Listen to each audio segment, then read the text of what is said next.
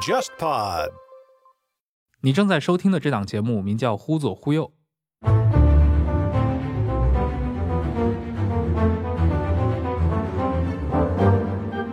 这是一档兴趣广泛的文化沙龙类播客节目，试图为中文播客提供基于经验视角的话题和内容。欢迎你在微信或微博上搜索“忽左忽右”，你会看到一个名为“忽左忽右 Left Right” 的公众号。我会在每一期节目上线后，在公号上发布关于这期节目的延伸阅读材料，并与听众互动，期待你的参与。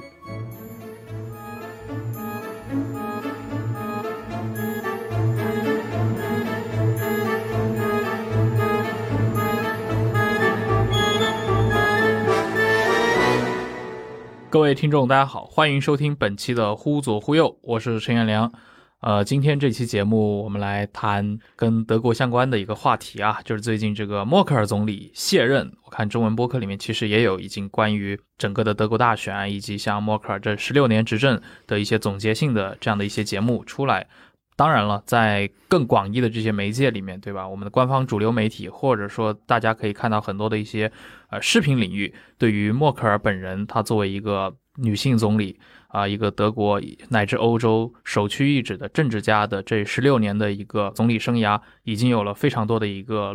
介绍或者说论述。那今天我们在忽左忽右聊这期节目呢，当然一定要聊点有意思的啊。战后整个的一个联邦德国，对吧？一直到今天，它的一个国内政治和它的国际政治啊，所以今天请到的这个嘉宾是一个非常专业的嘉宾，伯恩大学的政治系的博士，同时呢，现在他的实际工作也是在国内提供这个政策咨询，而且是对于这个中德之间的这些政治经济的这个交流，包括商业的交流，有非常多的一些实际的参与。所以呢，今天我们就请到了这个。豆瓣 ID 理性批判老师，啊，请理性批判老师来跟大家打个招呼吧。呃，非常感谢颜良的邀请，非常高兴和大家能够在电波当中相遇。啊，电波当中，呃，这是个非常传统、非常老，呃，暴露我年龄的这种说法哈。但是非常高兴，呃，跟大家相遇啊。就是说，我觉得呢，就是，呃，我们在录这期节目之前呢，我跟颜亮已经有了很多的这种关于这个话题的交流。我们也希望呢，就是说，我们这一期的节目能够给大家提供一个。除了这些选票之外，除了一些选情之外，更能够纵深的一些对于这德国为什么会发展到现在这样一个国家更加纵深的认识吧？我觉得啊，嗯，嗯对。那今天我们来聊聊默克尔嘛，因为这个话题的话，可以说这个。理性批判老师，你在这个话题上有相当的发言权啊，因为你本身跟这个德国的政界、经济界的这些人士交流的非常的深入，而且我印象中，你其实也在国内经常会做一些关于这些呃中德往来，除了咨询之外，还有一些公开的一些演讲。对，包括之前那个可能像中欧贸易协定的时候，我记得你以前私底下也跟我讲过一个故事，你这个是不是有点受到你的 对某一场演讲的影响啊？是是是，严兰提的就是默克尔这个人呢，作为个人符号，因为我们做社社会学、政治学研究，我们都需要有一个非常小的点，嗯，来能够充分的理解这个社会到底是怎么样的。我觉得默克尔是真的是一个非常好的一个符号，一个非常好的切入口。对于这个人的分析呢，我们能够看到。德国社会很多的东西呢，反射在他身上。我们这个节目叫忽左忽右，嗯，其实你仔细来看的话，默克尔这个人也是个忽左忽右的人，啊，我们就可以呃很有意思看得到这一点啊。就是说，首先呢，他是在一个传统的中偏右的政党当中，对，带领这个党执政了德国政坛十六年。但是呢，在德国人看待当中呢，就是说他这个人这个形象，抛出这他这个政党之外，他又是个中偏左的人物。这种批评甚至包括到什么程度呢？就是说，他们有很多人会觉得，哦。默克尔这个人是不是上台之后把他的这些同僚 SPD 的这些同僚的很多的政策全都拿过来用了 啊？社会民主党 啊，社会民主党的很多很多政策拿过来。对社会民党感兴趣，可以去听我们的另一个系列啊。我们梳理早期的社民党，就是从什么这些伯恩斯坦、罗萨卢申堡这个时代，对吧？里普克内西，我们讲的是早期的第二帝国时代的社民党。这个是我们和那个杨洋以及人大的马家红老师。的一个系列，大家可以去搜一个叫德国分道扬镳。岔开来啊啊，这题，呃，这个所以呢，就是呃，包括有一些国内的学者也认为啊，就是特别是从第二个任期开始呢，就是说他用了很多很多社民党的政策啊，所以也导致呢，就是和他一起进行阻隔的社民党呢。等到他的第三任期开始呢，就开始觉得就是这不是滋味儿，你的 topic，你 你的话题老是被别人给用走了，这个。可能 SPD 的呃，那他的那些小伙伴就不是觉得很舒服，所以他还真是一个忽左忽右的。包括你也能够从就是他的 immigration 这个方面啊，就是移民政策的方面，你也会发现啊，他在就是说接纳这些难民的时候，说我 couldn't das schaffen 啊，我们可以完成这些东西，我们高举人权的这个标杆，对吧？这也是非常 liberal 的这种呃 approach，对吧？但是到实际的层面的时候呢？他又开始了，觉得就是呃，OK，因为有一些内部的压力或者怎么样，我们给予已经过来的人足够的这些照顾和哺育，但是还有一些，我们就 想办法请土耳其留在了更远的遥远的地方。他好像专门为此拜访过安卡拉，我觉得也是个无奈之举啊，主要 他也没有想到，就是说会有这么多一下子涌进来。另外一点呢，就是这个问题呢，差一点导致了，就是他在。拜仁州的那个小伙伴 CSU 跟他直接决裂了啊，所以他对 CSU 要跟他直接决裂了，他没有办法。嗯，当时呢，就是 CSU 呢，因为你这些难民要从奥地利过来的话，那他首先经过的就是拜仁州啊，然后呢，特别是一八年呢，拜仁州正好也要进行，就是说自己的州议会的重新选举。嗯，那个时候呢，大家就观察到一个非常严重的情况呢，就是说有一个很靠右的这个政党叫。Alternative 呢，für Deutschland 就是德国的另类选择，他们上的窜的特别快，他们是绝对是排移民的，是他应该算是一个极右翼的，对，在国内的语境，大家都把它称为就是极右翼啊，他的国际声誉也非常不好，是。啊，但是我也想说呢，就是说我不是为他们辩护啊，我是我我要是选民的话，我是绝对不会选他们的，这个立场我也一定要摆清楚，嗯，但是他们为什么会有这个思想根源？也是有他们一定的原因的。哦，他们甚至当中有一些人呢，是从 CDU 当中比较偏右的那些保守的分子当中决裂出来的，嗯。啊，所以他们也有自己的思维，他们觉得就是说我们德国。吸纳不了这些东西或者怎么，但他们表现的形式非常极端啊，就是说在网上的一些言论也非常极端，这个就让人不得不联想到五十年前、六十年前的那些事儿了。德国的历史包袱，但是他们有这个想法呢，也是有这样的源泉啊，就是说他们可以看得到，原原来不是说好的移民进来了之后，我们各个国家进行分配的嘛？但是实际上大家都知道，你一旦进入了欧洲境内，大家只会往一个方向跑。啊，只会往经济比较好的德国跑，对吧？嗯，当中呢就有很多的悖论啊。说回到刚刚那个，就是差点决裂的那个事儿啊，这个其实呢就是也涉及到了一个非常有意思的点，就是说其实 CDU 和 CSU 是两个政党，基民盟和基社盟啊啊。总的来说呢，他们持有的政治观点是类似的，以人的自由为基础的，认为政治上应该需要更多的自由。经济上也需要更多的自由经济，嗯啊，是以这两个为基础的这样的政党。但是呢，CDU 和 CSU 还是有区别的，因为 CSU 只在那个拜仁州之内活动，然后 CDU 呢是在巴伐利亚是吧？对，巴伐利亚州活动。CDU 呢是全国除了巴伐利亚州，曾经在七十年代的时候，科尔当总理的时候。想尝试过把 CDU 的就是地方支部开到开巴伐利亚去，呃，人家 CSU 立刻就跟你决裂了，啊，这是比较严重的一次冲突。后面到近几年开始，原来他们两个党之间是有比较多的相似性的，但是到近年开始呢，有移民问题也好，各方面的问题也好，他们两个之间的间隙越来越多了。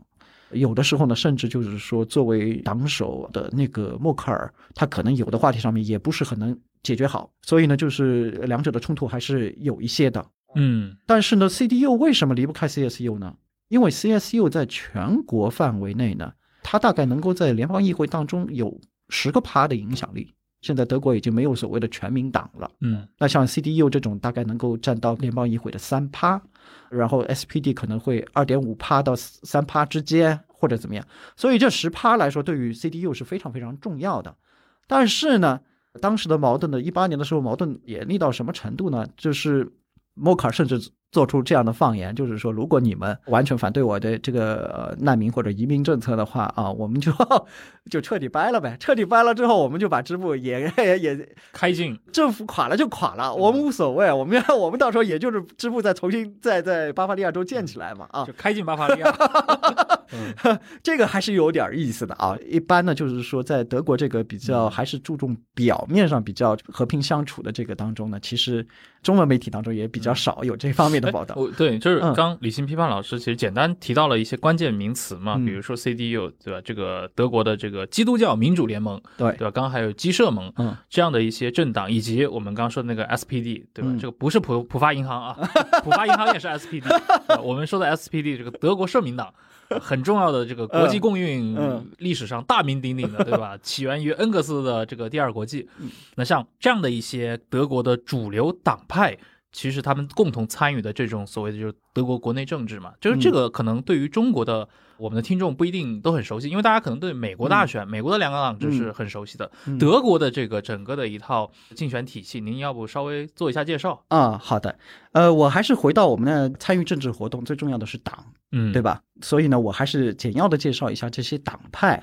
呃，我们说呢，CDU、CSU 呢，大家国内一般都叫它联盟党啊，就是合起来叫做 Union 联盟党。它其实这个名字当中的侧重点就是 “union” 这个词儿。这个 “union” 这个词儿呢，是分成两个层面，我们可以理解啊。首先呢，这个党呢是在四五年之后呢，就是整个德国被击溃了之后，然后呢，先在全国范围内呢，大家就有了一个共识。什么样的共识呢？就是，嗯，因为对于他们这些人来说，纳粹政权呢，它是一个不相信神学的这样的一个现实主义的政权。对。那战后大家都一片没有信心的这种状态，什么东西可以重新恢复大家对于人性的理解？从什么东西可以让大家一块儿重新走到一起，重新来建设这个基本上就全都被打破的德国？然后呢，就是他们立刻就想到了一点宗教，因为宗教是讲究人性的，是讲究人的权利，然后讲究自己的自由。然后呢，就有一波人呢，他们就是开始从英战区或美战区呢，就开始逐步恢复政治活动了。那也是在波茨坦公告之后啊。这波人是哪来的呢？这波人是在纳粹执政掌权之前，他们其实已经开始在德国政坛当中有所活跃的了。嗯，他们脱胎于的一个政党呢，叫做中央党，全名呢应该叫天主教中央党。中文世界当中，你看到大部分都叫他们中央党人，你可以认为他们是比较保守主义。保守主义不是坏事儿啊，保守主义他有自己的价值观，他信仰天主教。对，这个党是怎么来的？其实是这些人呢不同意普鲁士的观点啊，所以形成了同盟。这也就奠定这个中央党呢有一个最大的问题是什么呢？他包容不了新教徒。嗯，包容不了新教徒呢？中央党呢，其实，在魏玛共和的时候啊，那是一个非常残弱的共和体制。魏玛共和当中呢，大家就发现到了一个严重的问题，就是没有一个党是大党。那导致是什么情况呢？平均下来七个月就要倒台一个政府。你在这个情况下，你怎么搞得好经济？别说搞不好经济，你连希特勒的煽动演讲你都管不了。嗯，纳粹崛起的特别特别快，所以在这种情况下呢，其实。当时呢，就是应该也说是西德的建国之父吧。当年的科隆市的市长阿德瑙尔先生，就是阿德纳先生，他那个时候已经年龄非常大了。但是呢，也是因为年龄大的优势，所以这一批人呢，就老的中央党的这批人呢，又把这个阿德纳先生给捞了出来，说：“哎，老先生，你来给我们看看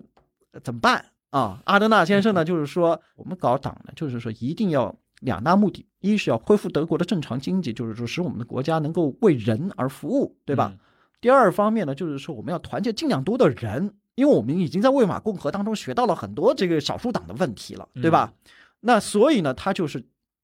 竭力的说，我们就是要建一个新党，而不是要再在不断的延续或者继承中央党，我们就是建立一个新党。这个新党的 “union” 这个词啊，就包含了两个意思。一个意思呢，就是说我们这个 union 呢，其实是各个地方建立起的，持有我们这种政治信仰的党一块儿组合起来的党，我们是这个 union。第二个层面的意思啊，我们是能团结新教徒的一个党啊，我们欢迎热烈欢迎新教徒也加入到我们的党，这样你才能在德国的政治版图当中站到一个全民党。那我们也后来看到他这个思路呢，其实为日后的。德国的经济起飞也好，为日后的 CDU 的长期执政能够带来整个德国的一个福利社会，都起到了非常非常关键的一个奠定性的作用。CDU 和 CSU 其实在那个时候就有区分，虽然他们持有的价值观是差不多的，但是呢，其实 CSU 呢的前身，也就是在纳粹执政之前呢，也是脱胎于类似于中央党这种政治理念的，在巴伐利亚的。这样的一个党，嗯，也就是说，他们搞巴伐利亚内部的小党，已经搞了不只是这近百年的事儿了，已经很长久的事儿了。而且呢，CSU 的人呢，他特别喜欢在德国政坛表现出来的一种形象呢，是什么样的形象呢？就是说，我们是独立的啊，我们在欧盟层面，我们都是独立的，我们彰显我们独立的性格，彰显我们独立的观点。其实呢，在大部分的。包括两德统一，包括联邦德国时期呢，他们跟 CDU 的政见区别还是比较小的啊，有一些小的、很小的，就是说对于员工保护之类的方面的这种区别，很小很小的区别。但是呢，的确呢，就刚，正如我们刚刚说呢，就是说，因为你有了这个区分。其实呢，还是发生过 两三次的重大的争端的。哎，刚其实像这个李新平范老师介绍的这个德国政治里面，其实我们会发现有一个很有特点的地方，就他的战后，呃，当然那个一九三三年纳粹其实解散了一大批这样的一些国内合法政党嘛，嗯，所以到四五年以后，有许多脱胎于前纳粹时代或者魏玛时代的这些政党。就相继的又重新出现了，他们有一个很重要的底色。刚刚说到，无论是这个基民盟还是基社盟，这个宗教的色彩对他们来说是一个非常深刻的烙印。这个好像跟我们看待美国政治，嗯，是一个很大的差别。大家如果去玩像 P 社他做的很多游戏，那个像维多利亚呀这样的一些游戏，中间是涉及到一些所谓的意识形态。那通常我们知道意识形态里面分成像有那种偏自由主义、保守主义啊，也有共产主义，也有一些比如说像社民党他们这个社民主义，嗯，基督教民主主义，它也是一个从十九世纪以来就兴起的这样的一个植根于过去传统的这些所谓的。基督教国家里面的这样的政治思潮，啊，所以在他的基础上，特德国政治有一个这样的一个宗教底色，我觉得还是蛮有意思的。尤其是当我们谈到默克尔这个人的时候，我相信很多人最近被默克尔个人的很多新闻，包括他的历史刷屏嘛，就是他的家庭其实是从西德去到东德，然后默克尔在东德长大，他的这个家庭是一个东德的路德宗的。牧师家庭其实是一个新教徒，嗯，新教徒家庭，但是他出生在一个新教徒家庭里面，却执掌了一个基民盟这样的一个有大量天主教教徒作为成员的这样的一个组织，所以我觉得这是一个特别有意思的现象。这个是不是就和暗合了您刚说到的这个联盟的这个特征？说到呃默克尔呢，你就会觉得就是，首先呢，他这个角色特别特别的特殊，他是一个新教徒，然后呢，他又是来自东德的，但是呢。他的成功呢是有一些意外，但是也是可预测的。他脱胎于什么样的大历史背景呢？脱胎于就是科尔总理能够在德国长期执政，而且呢，科尔总理呢他又觉得两德统一之后，我必须要在党内要有就是来自东德的这样的领袖啊，至少在我周围吧，才能显得出我们是一个就是完整的国家。嗯，他脱胎于这样的机会，出现在了这样的平台上面。默克尔自己最早年啊，这也是很多人都津津乐道的嘛，就是他是如何被科尔赏识，并且纳入到这个基民盟的这套嗯政治体系里面来，嗯获得了进入一个联邦德国政坛的这样的一个机会。您刚提到了一点，就是当然科尔有他的一个考量，以及科尔的长期执政是整个事情的一个基础。嗯，有一个地方很有意思啊，就是默克尔他是五零后嘛，啊五四年。那到了八十年代末的时候，他是在柏林墙倒塌之后，两德统一几乎成为一种历史必然的情况下，才从政的。所以我设想的一个就是一个平行世界啊。假设东西德没有进入统一，或者说我们这个苏东世界 依然存在，你认为像默克尔这样的人，他会在东德的世界去从政吗？不可能，他不会在民主德国。呃，他在民主德国会做一个中游偏上的物理学家。我觉得默克尔总理是非常有一些古典德国政治家的智慧的。你指的是阿德瑙啊？你知道和阿德纳平行的这些欧洲的领袖是怎么描述阿德纳的吗？嗯，怎么说？狡诈而聪慧。这是丘吉尔，丘吉尔跟他关系很好。好像是不是德国的政治家往往都有点？对，所以我想另外说的一个就是他身上。肯定还是有俾斯麦的这种，俾斯麦，很明显，很明显，就是说他知道韬光养晦，知道就是明哲保身，嗯，这也是阿德纳说的一点。阿德纳先生呢，他在最后自己退休的时候，做最后的自己的演讲的时候，走下台的时候。就有一个跟他不对付了十几年的社民党的议员，跟阿德纳说呢，就是说阿德纳先生，这样看来，十多年前你要决定就是 West 冰冻，就是向西靠，然后建立这个就是呃欧洲的共同体系是对的。然后阿德纳就是冷冷的跟他说了一句：“我不比你聪明，但是我只知道抓住更好的时机，提出更好的东西。”嗯，对于实际的把握。是非常非常厉害的，那俾斯麦也是，对，俾斯麦也是特别会玩这一套，审时度势这种。而且我觉得以默克尔女士读了这么多的书，我不觉得她没有从这些古典的这对，应该是学到了很多了。所以她如果东西都没有统一，她会认认真真的做好他的自己的 物理学的研究的。所以也是一个从这个历史机遇中。恰逢其时涌现出来的这样的一个人物，对我也觉得呢，就是像默克尔总理呢，我们说他忽左忽右吧，这个当中也就是很重要的一点，我们就是可以看得出来，他刚上台的时候，因为他是东德出身嘛，嗯，他要向党内交代嘛，所以他要大提价值，对吧？你越缺什么，你就要越谈什么。像很多这种以美系的国家是这样啊。有华裔背景的这种，或者说那种汉语特别流利的政治人物上台之后，反而在一些措施上或者外交态度上，你会发现他格外的鹰派，嗯，对华一定要强硬，否则他对这个国内是没法交代的，嗯。其实默克尔上台是不是早年也会有点对价值观外交？我会觉得他他的学习过程是非常非常快的，呃，一开始提价值外交的时候，跟我们中国也有摩擦嘛。前面跟我们温总理聊的还特别开心，在北京回去转身了，就是受了谁谁谁的影响，对吧？然后就马上要见了谁谁谁，对吧？然后见了谁谁谁之后呢，中德一下子就冷了下来了。对，冷了下来之后呢，但是你看他这个危机公关啊，危机处理能力啊，他真的非常强啊！他马上意识到了，就是说你作为一个德国总理，你要想到那个时候德国也还没有跟。现在的德国的世界地位相比拼，对对吧？默克尔上台的时候，当时德国应该，比如说整个失业率也好，经济环境也好，都还是各种各样的问题。对对对，还算是欧洲病夫的晚期。是在这种情境下呢，他马上就知道了价值观外交可不是我一个德国玩得起。嗯，他就马上就向内部交代的东西的时候，他就说价值，对吧？嗯，向外部，像就是真正要，比如说跟我国的这个。经济的经贸关系，对吧？所以其实我们国家就是过去从 WTO 到现在这么多年发展的这么快，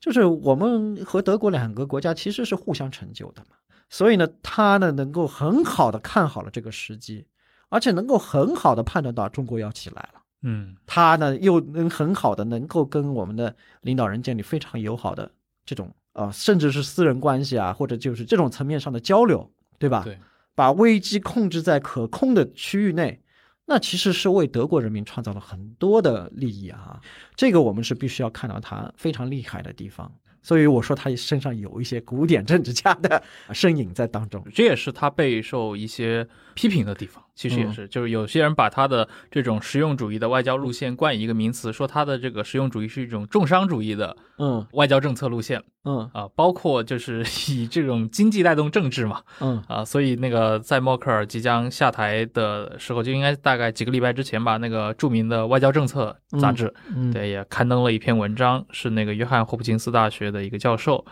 写的文章，但整个的回顾默克尔时代，他还是以批评居多。当然，里面就涉及到非常多的默克尔时代的一些成败得失的总结。至少，我觉得像那篇文章写下来的话，也还是可以给大家看到这个世界上的一另一些人对他批评的声音、批评的视角是什么样子的。我觉得也还挺有意思。尤其你刚其实提到一个，就是默克尔上台之初，应该是两千零五年秋天。嗯，大选完成，对吧？她成为应该是德国历史上第一位的女性总理。对我最近其实，在翻她早年，尤其零五年那会儿的很多的一些报道的时候，其实就发现一个情况，其实那会儿即使看好她的人啊，也都小看她了。对，当时的很多的一些报纸是，甚至都直接给出结论，认为默克尔虽然未必能成为像科尔这样的大政治家，但是他是一个很合适的守成的一个或者一个过渡的一个人选。对，甚至有人认为他是一个缩小版的撒切尔夫人。那今天十六年以后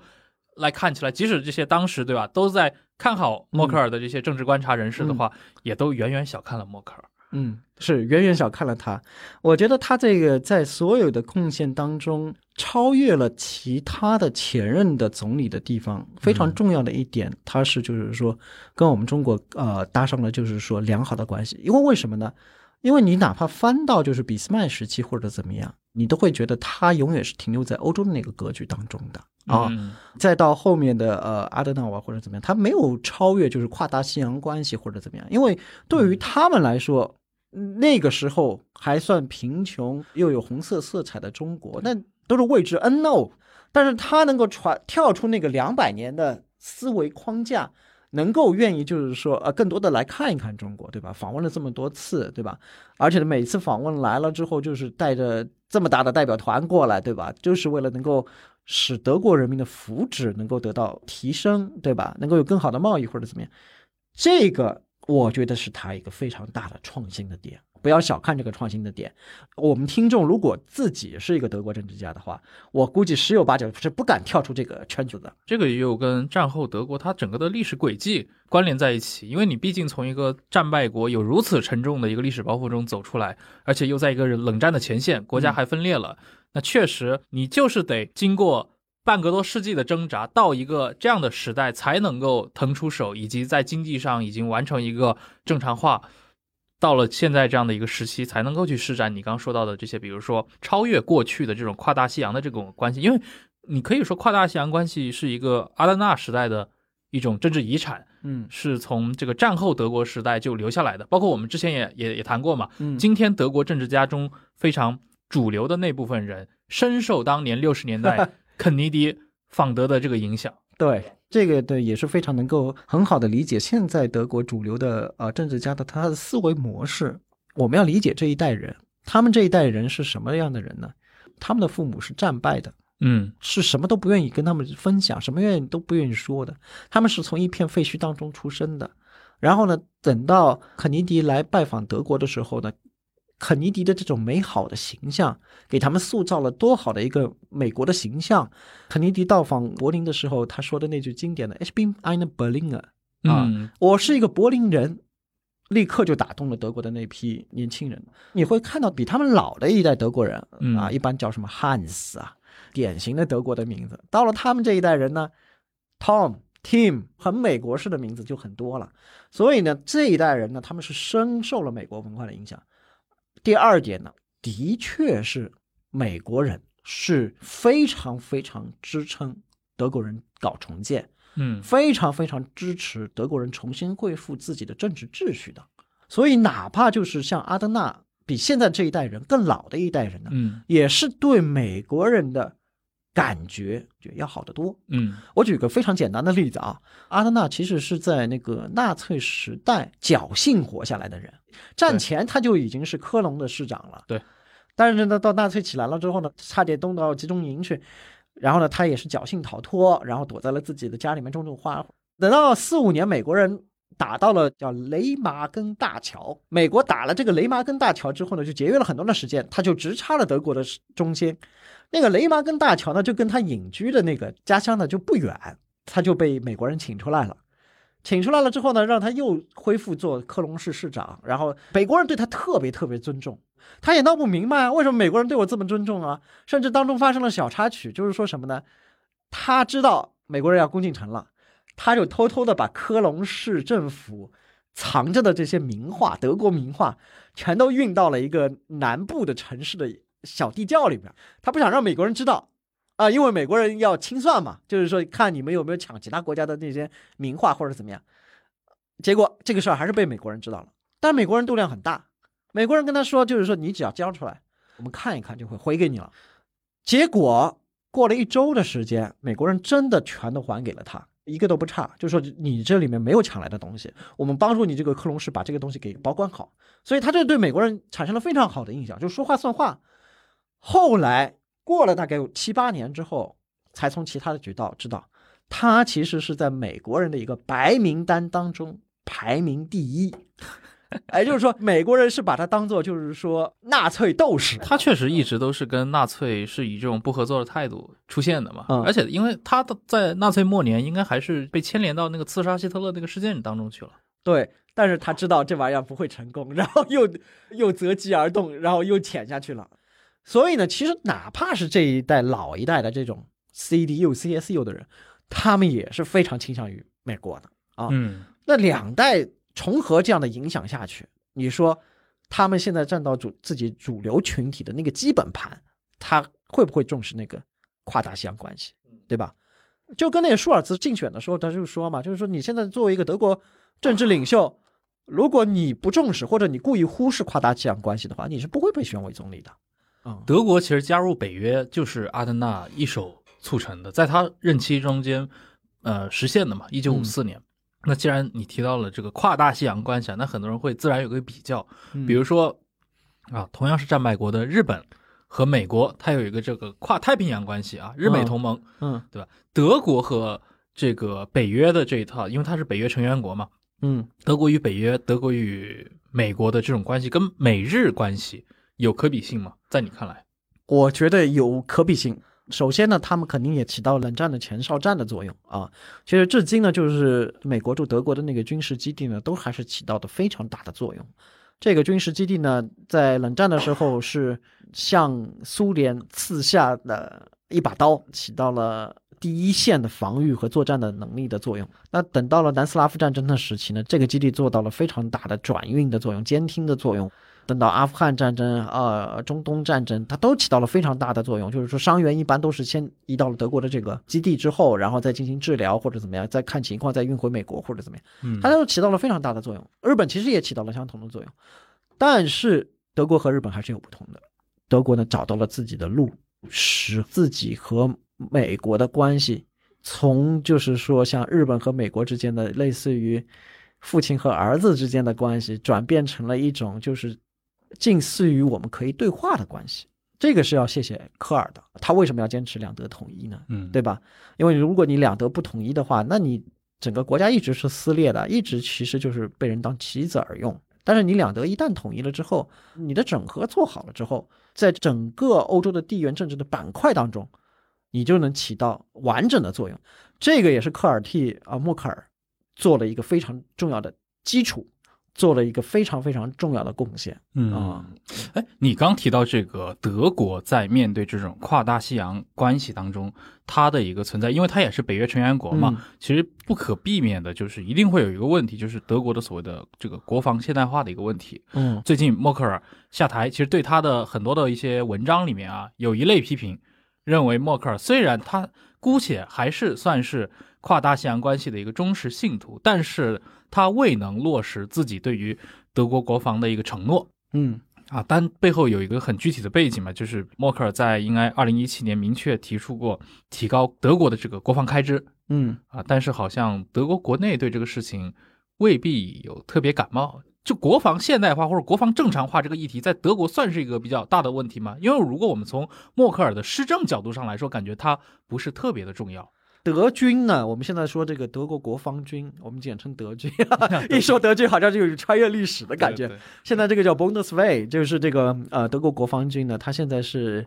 既缺经费啊，又缺就是社会对于它的。认同，这就是一个非常大的问题。应该说呢，整个二战之后的德国社会呢，它是一个比较偏向于和平主义的社会啊。他希望通过就是外交的手段、政治的手段来解决国际争端。他们不希望自己的国家呢拥有很强大的军队。德国，你又是个经济 motor，对，呃，你又是个经济发动机，你又有自己强悍的这个就是国防军，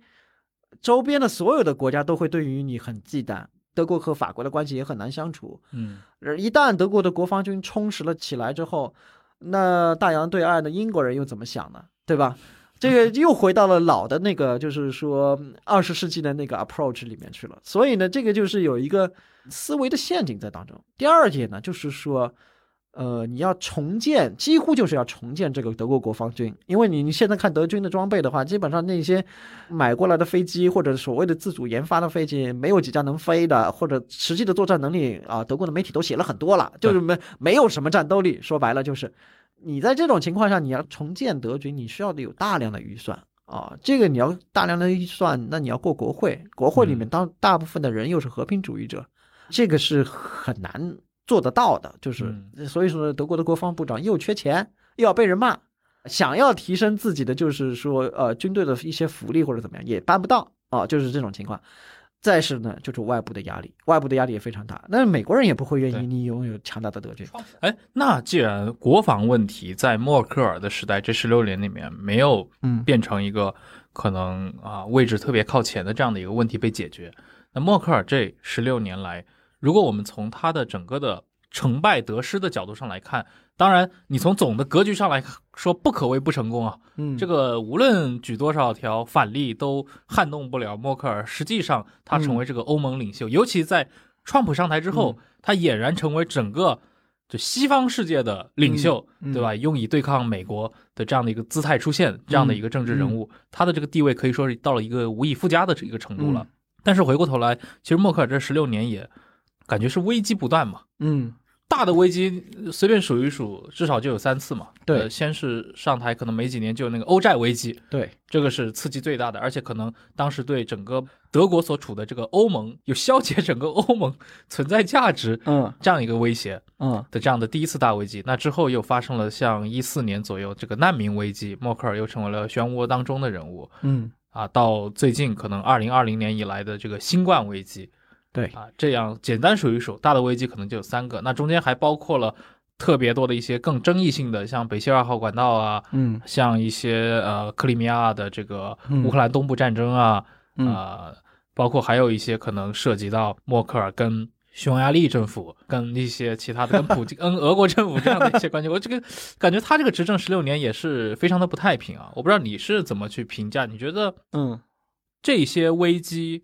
就是默克尔时代这个危机是不是有点过于频繁了？他有影限制默克尔本人作为一个政治家他的一个发挥吗？似乎他永远都是在疲于应付各种危机当中。对外媒就是说，对于默克尔的评价呢，就是说觉得他是一个非常好的危机解决手，他特别擅长于斡旋，对吧？长时间的闭门的会议，然后通过就是也是自己睡得特别少，然后投入特别多的体力，然后来解决大家的不同意见，特别是在欧债危机当中体现淋漓尽致啊。但是呢，就是说，呃，外媒呢也对他的一个评价呢，就是说觉得他只是危机的解决手。但是他没有所谓的长期计划，没有长期的那个策略大略，对，没有大略。我的一个感觉啊，以前我们说的这种所谓的古典政治家，嗯，我们都要看到他的一个大背景、大时代是什么？他可能有报纸，可能有媒体，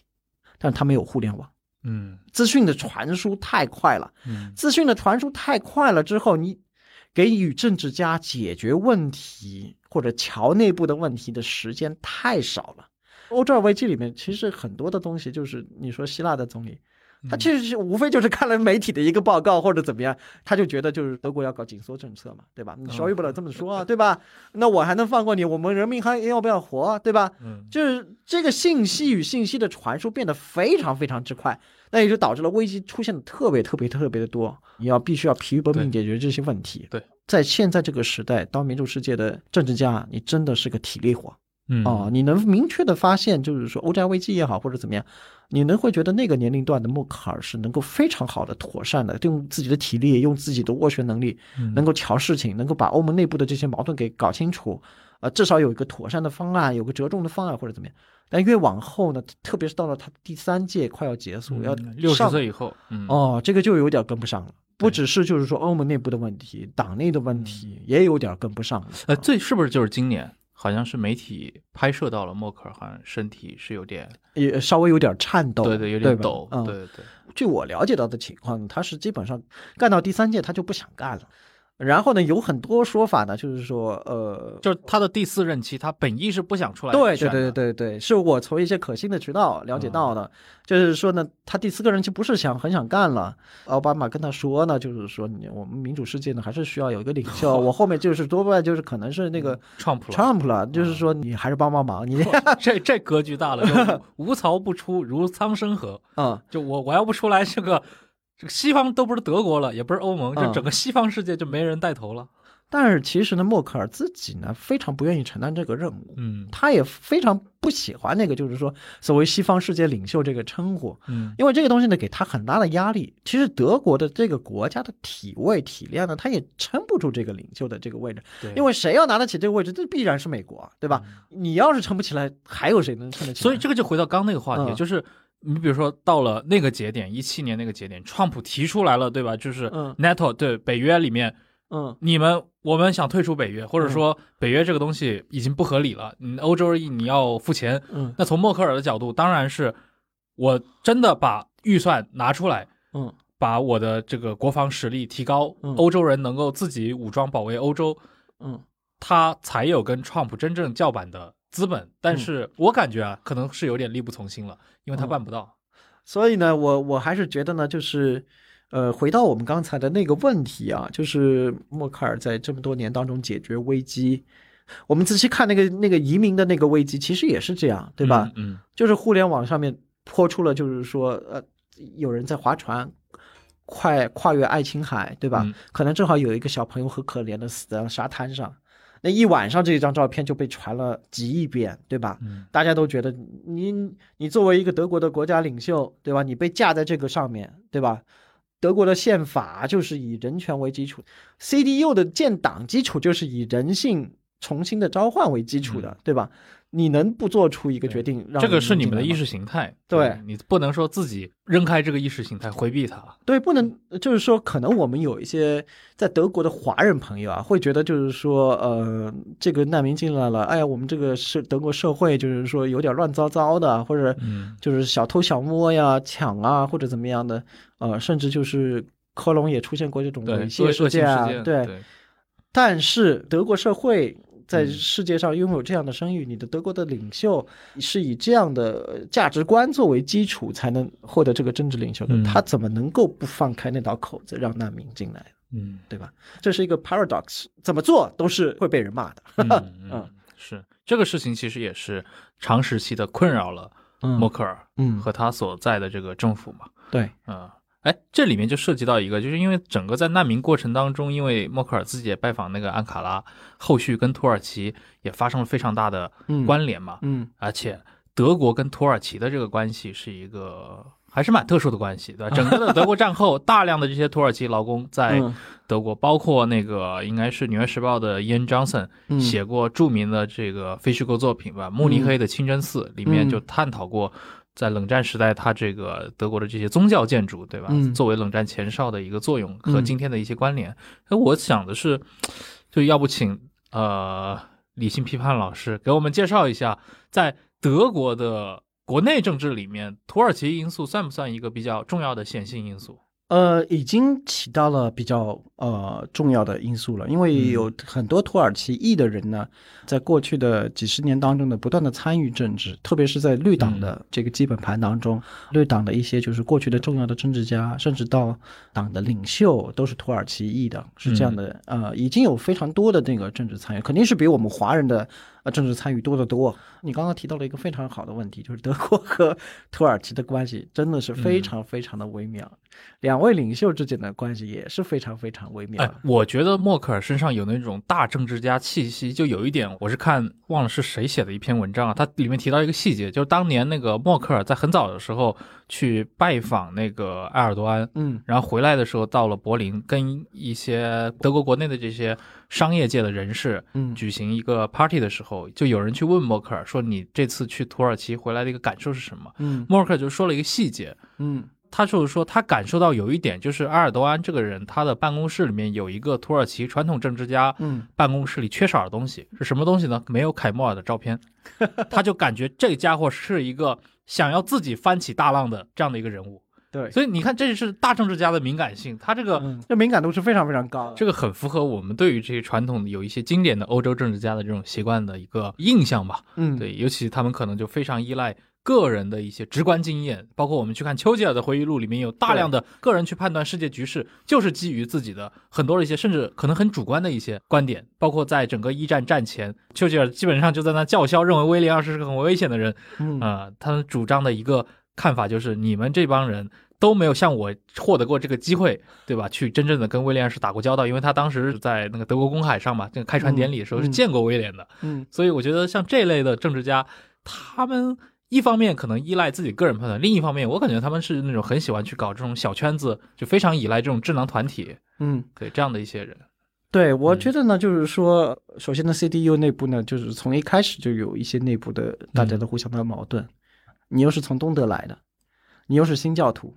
他身边能够依赖的人和信赖的人，肯定是一个小圈子了。他的班底，他的班底肯定是一个小圈子了，对吧？呃，而且呢，他也肯定倾向于就是自己做很多的决定。是这个呢，也是德国政坛非常缺少的一种气质。德国人说这个就是做抉择、做决定的这股勇气。这个你去仔细看的话，西方民主社会当中，现在这些领袖是非常非常缺乏这种。嗯，也就是说，你要做决定。你就要被历史所书写，嗯，这种勇气不是一般人可以承担的，对吧？默克尔就是为了这个移民政策，可能过了一百年，别人还得要骂着他呢，但是他还是做出这个决定了。那你怎么去看待？比如说，对于默克尔的批评里面，也有非常多的是关于他这种所谓的不果断、不能做决定，他的渐进主义。这说好听点是渐进主义啊，那说的不好听点，很多人认为默克尔时代的很多的大的这些政略。默克尔沿用的就是一种拖字诀，拖嘛，对，就拖延战术。你包括像关于北溪二号管道的这种讨论，好像这方面批评也很多。首先，我分成两个部分啊，一个是外交的部分，一个是内政的部分。两个拖呢是完全不一致的。外交的部分呢，就是和俄罗斯关系就是一个能源依赖的问题。对。因为你在欧洲大部分的发电还是要靠天然气嘛，它这个所以说是。你美国再给他压力，他这个北七二号他是铁了心是一定要给他，不是不做决定，他只是表面跟你拖，他实际上是早就下了决定，就是说我跟俄罗斯肯定要不管美国怎么去阻挠，不管欧盟的这些其他国家如何反对，对他一定要做这个。对。内政上呢，他必须要拖，嗯，没有任何人能够解决得了目前 CDU、CSU 党内的这些问题。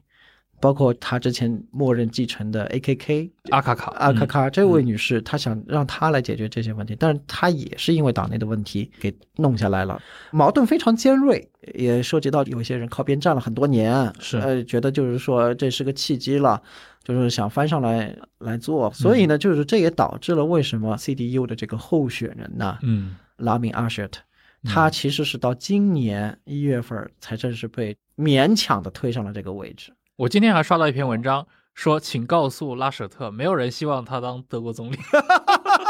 好惨，呃，有点惨。这个先生呢，我也可以说点独家的东西啊。这先生呢，其实二零零一年的时候就来过中国，也看过中国。对于中国呢，也是有比较好的感觉，可能是会继续继承呃默克尔对于中国的这条路线，这是非常明确的。嗯，然后呢，就是为什么选他呢？还是因为有一点呢，就是觉得他是个老好人，几个方面呢都能说得上话，都能把大家捏在一块儿。但是其实哪怕是他，嗯，都很难平衡得了党内的各种各种各样的诉求。嗯，所以呢，内政方面没有办法，只能拖。嗯这是很无奈的地方啊，这也是非常掣肘默克尔自己的个人成就的。这其实就涉及到一个接班人问题嘛。嗯，按理说默克尔执政德国十六年，嗯，对吧？他的基民盟又可以视为是德国整个政坛上最重要的一股力量。嗯啊，为什么他在他的接班人方面到今天为止似乎选出来都是一些仓促应选的这样的人选呢？嗯，其实呢，就是经历了我刚刚说的那一段过程嘛，就是他肯定看好的原来是 A K K 女士了，嗯。啊，A K K 女士呢，说白了就是因为内斗的原因，其实被拱下来了，拱下来了之后呢，因为新冠疫情的原因，其实他想下来不想再做总理候选人，嗯，呃，这已经是一九年的事情了，但是真正等到因为疫情的各种拖延，然后实际上呢，阿米拉舍特呢，到今年年初才。草草的上来，嗯，而且呢，他的上来的根基还非常不稳。什么呢？就是党内的大部分人不支持他，其实是那个默克尔执意要推他，对，一定要他上这个位来来继承他这个路线。另外一点呢，就是最重要的一点呢，就是今年夏天大洪水的时候，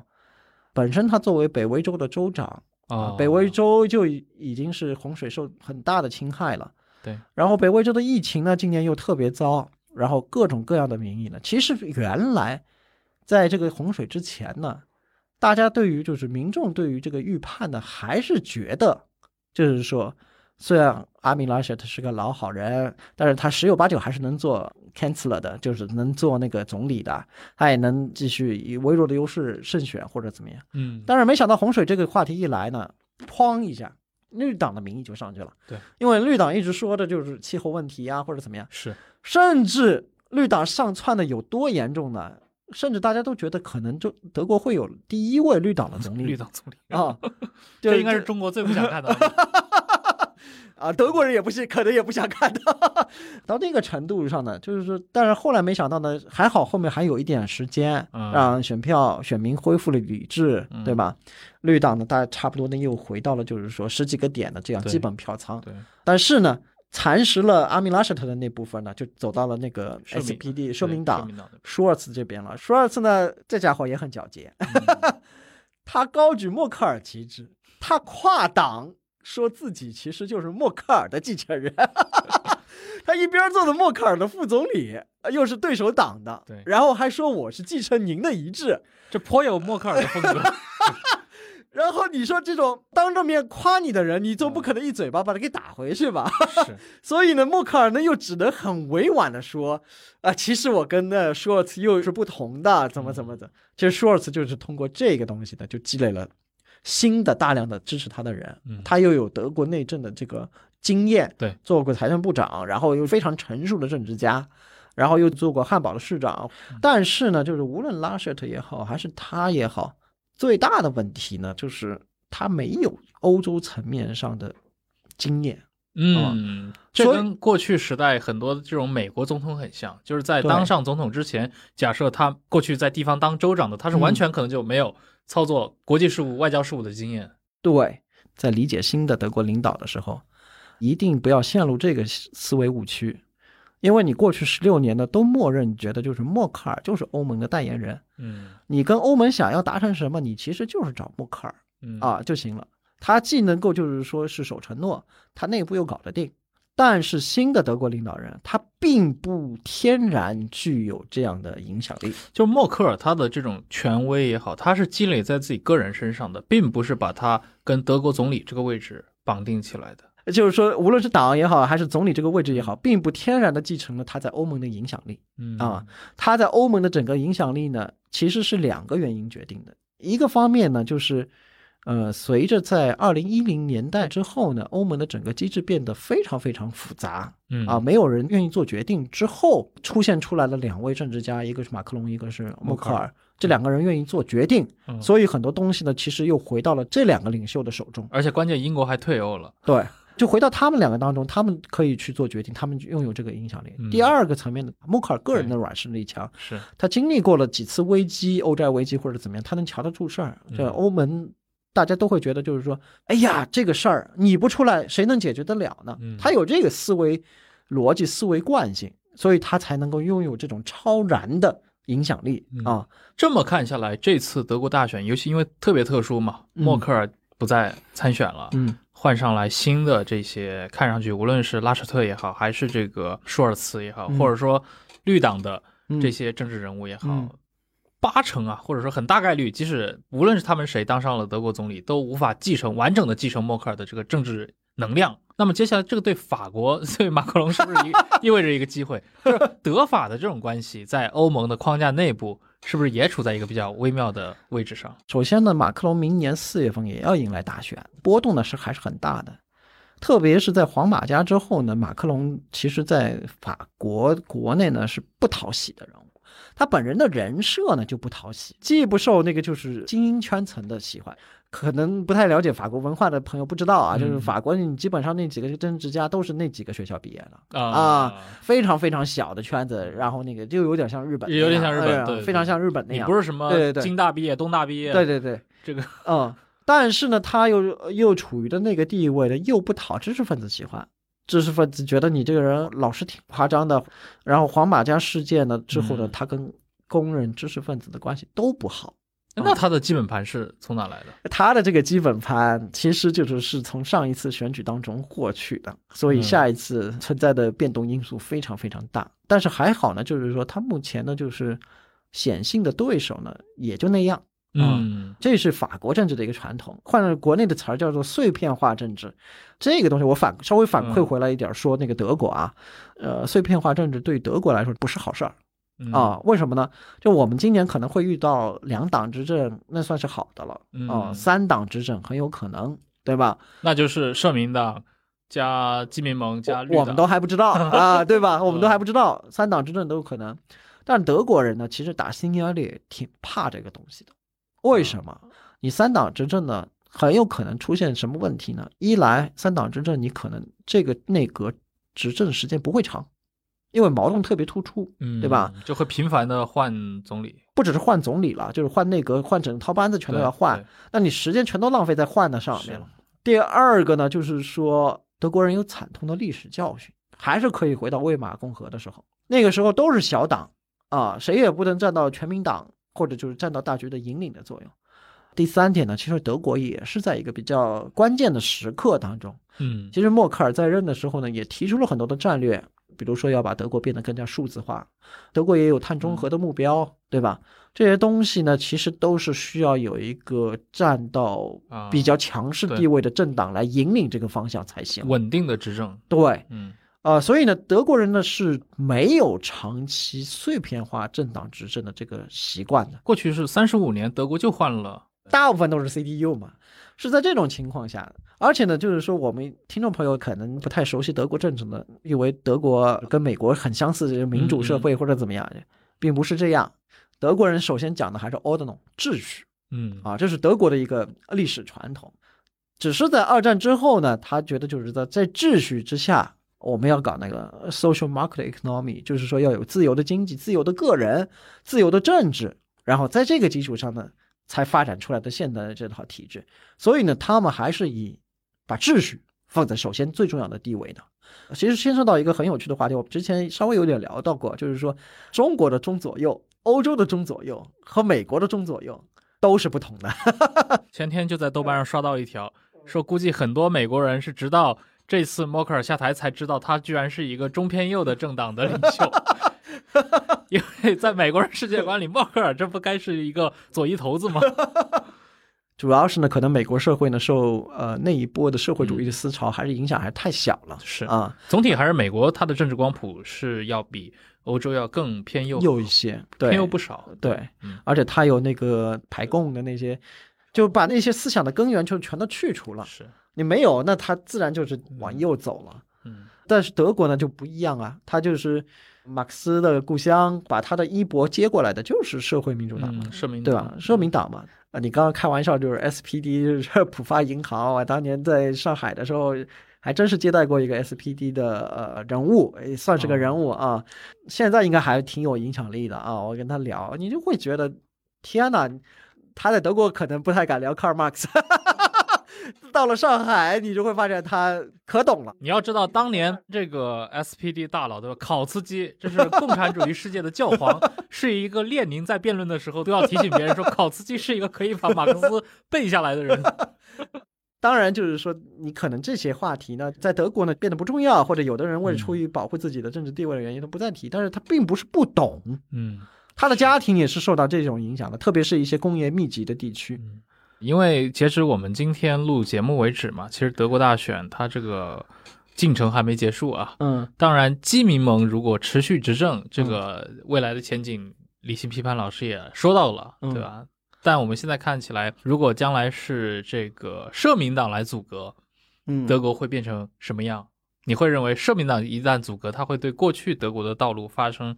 怎样的一些变化吗？主要是看他的阻隔的对象，合作的对象是谁。首先呢，舒尔茨呢这个人呢是个非常成熟稳重的政治家啊，他的说法呢大致会继承默克的路线呢，十有八九是真的，他也应该基本上会这么做。但是呢，我觉得就是说跟他一起阻隔的这些党啊，会给他制造很多的麻烦，给他很多的撤走。我觉得。特别特别困难的其实是德国人自己，嗯，就是如果是绿党走进了经济与能源部的话，就是因为你在德国的这一套民主政治体制，它就是这样，就是你要和谁阻隔，你就要做出退让，你就要把政府当中关键的一些部门给对方。他意识形态上现在目前来看跟绿党更结合的更好，但是你要让绿党来的话，绿党开出来的条件可能就是他想要经济与能源部，对吧？然后让绿党一旦做了这个部长的话，那对于德国产业界来说压力是非常非常大的，因为他们可能会采取更激进的碳排的这个对指标或者要求，德国产业界的压力非常大。是。但是，如果让绿党一旦走进了外交部呢，对于我们中国的压力比较大，这是非常危险的。另外一个阻隔的呢，就是 FDP，这个也是一个非常不确定的一个因素啊。FDP 呢，就是如果他走进了经济与能源部，在经济政策方面和社民党，呃。他们其实是有非常多的冲突的地方的，嗯。啊，包括德国内政的上面的，就是各个方面啊，加税减税或者怎么样，这个是有非常大的本质上的区别的，嗯。啊，而且呢，FDP 呢，如果走进了外交部的话，对于我们中国来说也是有比较大的困难，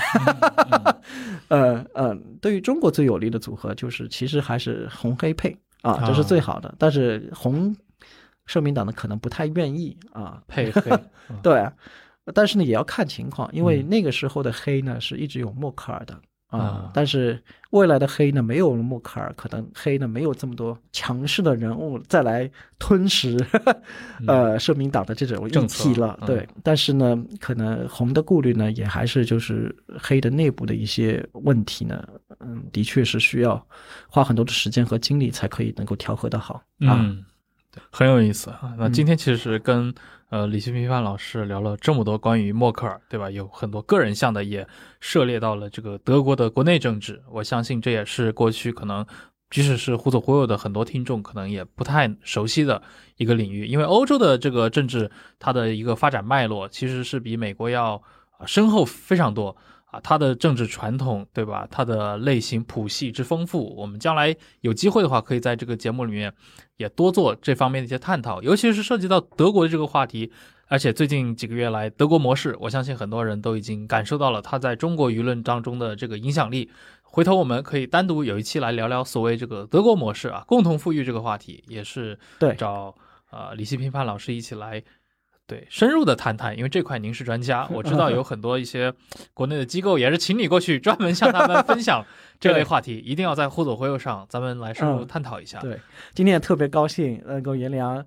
让我再老派一些吧，就是说能够在电波当中与大家相遇，啊，能够就这些问题啊进行聊天啊。如果大家对我感兴趣的话，也欢迎大家关注我的豆瓣啊，我的微博都叫理性批判。豆瓣上呢是一个老头啊 肖像，呃，微博上呢是一个可爱的哆啦 A 梦的头像，就是我。好，嗯嗯，也非常感谢，再次感谢这个理性批判老师来到这期忽左忽右，感谢各位的收听，那我们下期再见，拜拜，谢谢，再见。